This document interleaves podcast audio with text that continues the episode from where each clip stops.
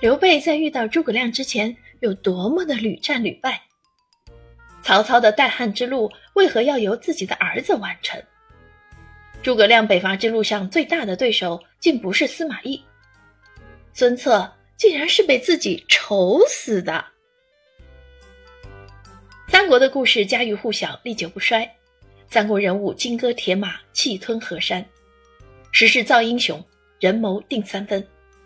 本书以人物为主线，继承了纪传体的精神，精选五十个三国英雄的故事，剖析历史表面之下的人情人性，阅读他们的得意与失意，体会他们的处世之道与时代抉择。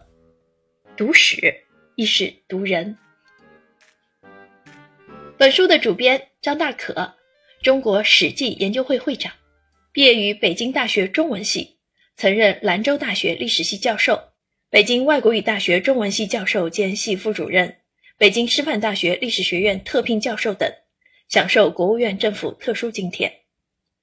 张大可是我国史学界的翘楚，长期从事中国历史文献学与秦汉三国史方向的研究。